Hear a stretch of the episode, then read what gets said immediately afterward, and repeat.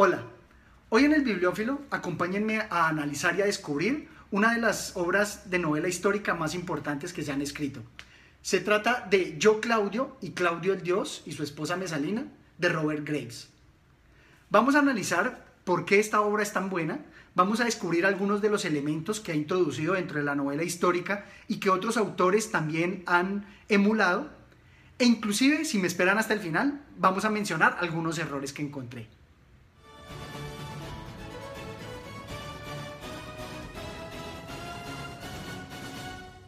Esta obra es de gran importancia y me gusta mucho porque la novela histórica no es solamente representar los hechos históricos sobre los cuales se basa, sino que en este caso se hace una interpretación de los hechos y casi que le da una nueva luz a todos los eventos históricos que nos está trayendo a colación. Así como lo vimos en ¿Qué es la historia? de Edward Carr, Aquí también vamos a encontrar que el novelista va a introducir unos aspectos y va a traer luz sobre unos aspectos de la historia bastante importantes. Nada más en la introducción nos muestra este pasaje de Tácito. Una historia que fuese el tema de toda clase de malas interpretaciones, no solo por parte de los que entonces vivieron, sino también por los tiempos posteriores, tan cierto es que todas las transacciones de gran importancia están envueltas en la duda y la oscuridad. Mientras unos tienen por hechos ciertos los rumores más precarios, otros convierten los hechos en falsedades, y unos y otros son exagerados por la posteridad. Aquí nomás ya descubrimos cómo, apoyado en este historiador, él nos cuenta que los hechos muchas veces son susceptibles de interpretaciones y por tanto de incertidumbres. Y justamente esto es lo que hace el novelista. El novelista aprovecha todos esos eh, indeterminaciones, todos esos misterios que ha dejado la historia, para él ahí introducir su ficción, para ahí él elaborar con su imaginación su interpretación de los hechos y darles forma. Lo más importante es que Robert Graves se basó principalmente en la obra de Suetonio y trae y cuenta muchos hechos ciertos. Sin embargo, la forma en que él los ensambla, la forma en que él les da forma y continuidad, hace que sea muy interesante. Por ejemplo, tenemos aquí el aspecto místico y las revelaciones de los oráculos, que son muy propios de la época greco-romana, y aquí él los aprovecha para darnos información y darle forma a la historia que nos va contando. Esto me parece encomiable, es uno de los elementos que inclusive veremos que Posteguillo también los va a aprovechar en sus novelas. También tenemos el gran rigor histórico con el cual Robert Graves escribe su novela. Porque mi experiencia como historiador me dice que más documentos sobreviven por casualidad que por intención.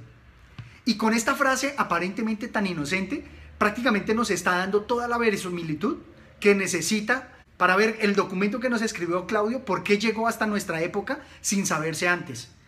Y así lo envuelve de toda esa realidad que nos va a permitir meternos en la historia y darla por cierta. Inclusive, dentro de las interpretaciones que hace, hay una gran diferencia con lo que respecta a la pareja Livia y Augusto, que también se va a tener una interpretación diferente a otra, en otra gran escritora, como es Colin McCullough. Pero me parece que aquí, en esta parte específica, donde lo trabaja Robert Graves, me parece mucho más creíble. Y más cuando está hablando por lo que sabe su nieto, que es en este caso Claudio. Y por eso le da esa interpretación de por qué eh, va a tener unas connotaciones como antiheroína, donde él nos va a presentar a este personaje con una cierta megalomanía y con un cierto apetito por el poder. Y por eso es que, digamos, esta obra es mucho mejor que otras donde se hablan, por ejemplo, de Yo Livia, donde le tratan de dar al personaje y tratan de descubrir en el personaje otros aspectos más románticos, pero que contrastados contra la historia aceptada, contra los documentos oficiales, pues no resulta muy creíble. Por eso es que me parece que la obra de Robert Graves es de ese calibre tan profundo y tan riguroso a nivel histórico. Y así como lo hizo Margarit Jursenar con las memorias de Adriano, él aquí también nos va a situar en las memorias o en el escrito de Claudio y por eso nos va a permitir que el personaje hable desde su conocimiento o su desconocimiento sobre algunos hechos, e inclusive dotándolos de lo que siente con respecto a ellos. Por eso él ve y resalta los aspectos malos y perversos de Livia frente a Augusto. Mi abuelo se asombró al enterarse de que su pretendido amigo Augusto era el que lo había traicionado, pero llegó a la conclusión de que había sido tentado por Livia y que no pudo resistirse a la belleza de esta. Como les mencionaba, al comparar las interpretaciones de Colin y aquí la interpretación de Robert Graves, me parece mucho más contundente y mucho mejor ensamblada, dado lo que nos entregó Suetonio en la historia de los doce Césares. Dentro de los elementos a rescatar está que al analizar una época específica, también va a incluir otros elementos, como son en este caso artistas, así como también lo ha hecho Posteguillo. En el siguiente aparte, él aprovecha todos los eh, personajes históricos para contar la historia. En este caso nos va a hablar de unos historiadores. Ahora veo que hay dos formas diferentes de escribir la historia. Una consiste en llevar los hombres a la virtud y la otra en obligarlos a ver la verdad. La primera es la de Livio y la otra la tuya. Y quizá no sean irreconciliables. Siento que aquí prácticamente nos está hablando de no solo lo que es la historia, sino también su interpretación de lo que es la novela histórica. Porque él está combinando aquí los valores que expone, tanto de resaltar la verdad de los documentos históricos, así como la interpretación que puede ser con el fin de eh, destacar una virtud o darle a los lectores eh, emociones.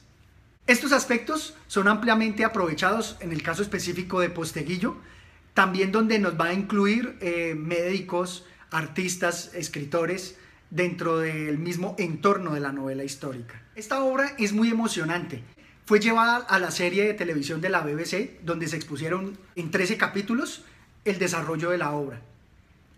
Sin embargo, como en toda transposición hacia la pantalla chica, se pierden algunos elementos muy importantes, como son las guerras que se dieron entre las tribus alemanas con el imperio romano.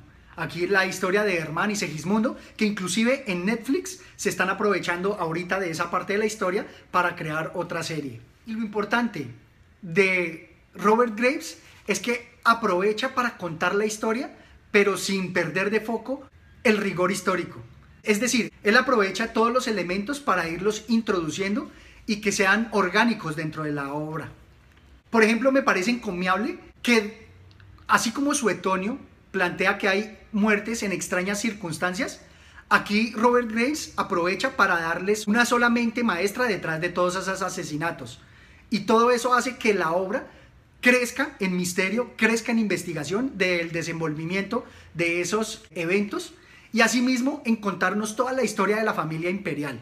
Y me parece que el aspecto más importante es no perder de vista ese rigor narrativo que le da toda la credibilidad que inclusive muy buenos escritores han dejado pasar y por eso se les pudiera achacar algunos errores. Por ejemplo, ya han visto en unos previos videos donde hablo de las novelas de Posteguillo, específicamente de Yo Julia, algunos errores, y veo que Robert Graves sí se cuida mucho de cometerlos. Porque aquí, por ejemplo, nos habla y nos destaca el aspecto de por qué algunos tiranos no son depuestos. Él nos remarca aquí que a pesar de ser malas personas, inclusive tener algunos vicios, son muy buenos gobernantes. Veámoslo en este pasaje. Pero estaba hablando de las buenas acciones de Tiberio, no de sus debilidades. Y en verdad, desde el punto de vista del imperio en su conjunto, fue durante los 12 últimos años un gobernante sabio y justo. Si vemos este aspecto, vamos a encontrar que destacar en solamente esa frase se está blindando con errores que, por ejemplo, Posteguillo cometió al achacar a Severo tantos problemas con el Senado y con el imperio. Pero dentro de los aspectos que mayor importancia se le concede a la obra de Graves es no solamente resaltar y rescatar toda la historia de Roma, sino que también nos va a presentar esos rasgos de los tiranos, a traerlos a colación en nuestra actualidad con la pérdida de los valores que venimos sufriendo. Vamos a ver aquí un ejemplo de lo que hacen los tiranos en la actualidad, poner sus títeres. Tiberio lo nombrará su sucesor, no cabe duda. ¿Por qué? Pues porque Tiberio es así, tiene la misma vanidad que el pobre Augusto. No puede soportar la idea de un sucesor más popular que él, pero al mismo tiempo hace todo lo posible para que lo odien y le teman. Entonces, cuando sienta que le ha llegado el momento, buscará a alguien que sea un poco peor que él para reemplazarlo. Y encontrará a Calígula. Calígula ya ha llevado a cabo una acción que lo coloca en un rango mucho más elevado de criminalidad del que jamás pueda alcanzar Tiberio. Esto no es solamente para darle continuidad a la historia, creo que llega a la profundidad psicológica de los tiranos. Llega a leer sus mentes para mostrarnos que en la actualidad también hay tiranos que tienen las mismas estrategias.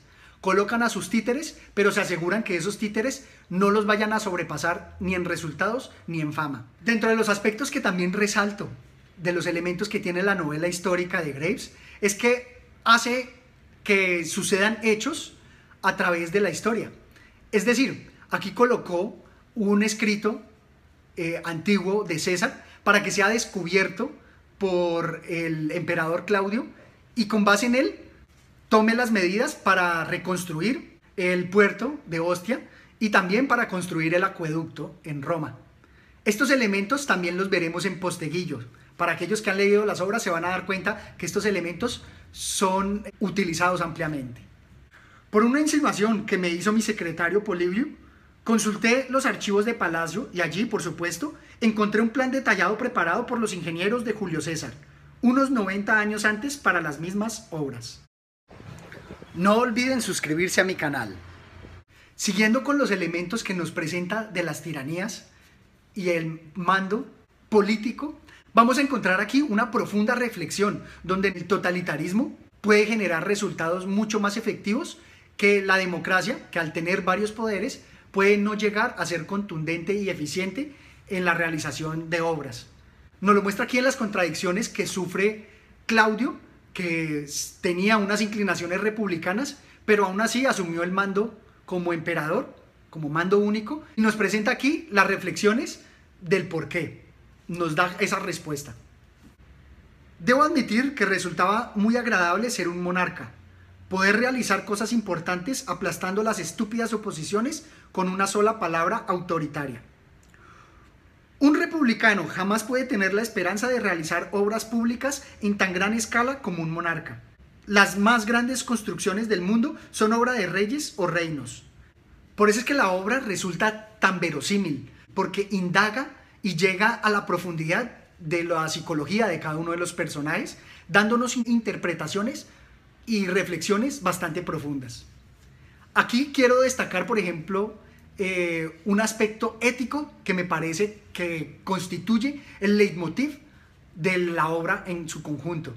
El mostrarnos aquí los dilemas éticos con los cuales se enfrentaron eh, los emperadores. Y en toda ocasión donde se dé una revolución o en donde estén hechos revoltosos, pues se nos puede presentar. Ese es el siguiente pasaje. ¿Quieres decir que la gente que sigue siendo virtuosa en una forma anticuada debe sucumbir inevitablemente en tiempos como estos? Le pregunté.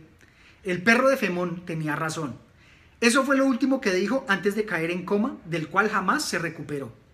No pude sentirme tranquilo hasta que busqué la referencia en la biblioteca. Parece que Femón, el filósofo, tenía un perrito a quien adiestraba para ir a la carnicería todos los días y traer un trozo de carne en una cesta. Esta virtuosa criatura, que jamás se atrevía a tocar la carne hasta que Femón le daba permiso, fue atacada un día por una jauría de perros mestizos, que le quitaron la cesta de la boca y comenzaron a destrozar la carne y a devorarla.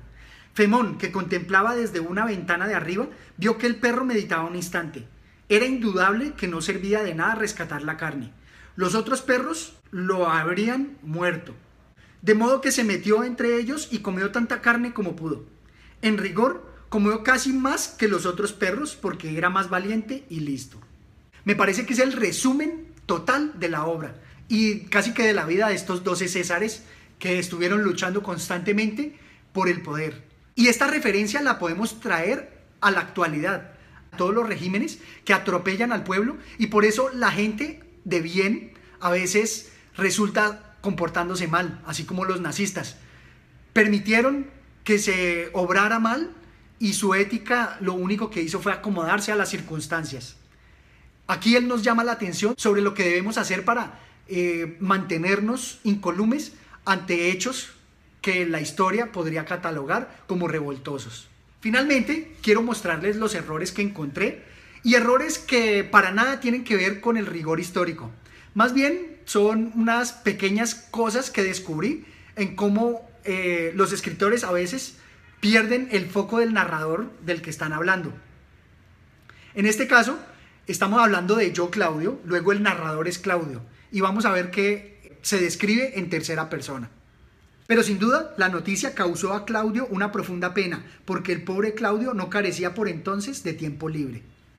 O también en el siguiente pasaje. Aparte, los germanos y el propio Calígula, casi la única persona de palacio que no se había enterado de la conspiración era el pobre Claudio.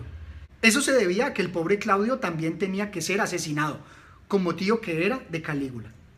Aquí insisto que los errores no son grandes, no afectan para nada la obra, pero sí lo destaco porque a lo largo de la obra y de la extensión que tiene, cometió muy pocos errores y le da toda la credibilidad a que sea yo Claudio, él hablando en primera persona de lo que le sucedió.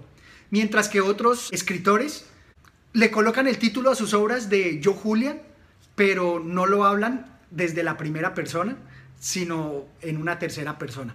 Esto es solamente para que nosotros como lectores estemos alerta a los posibles errores que se puedan cometer y, ¿por qué no?, sentirnos orgullosos de haberlo notado. Eh, esto es todo cuanto tenía por contarles en esta ocasión y hasta una próxima oportunidad. Gracias.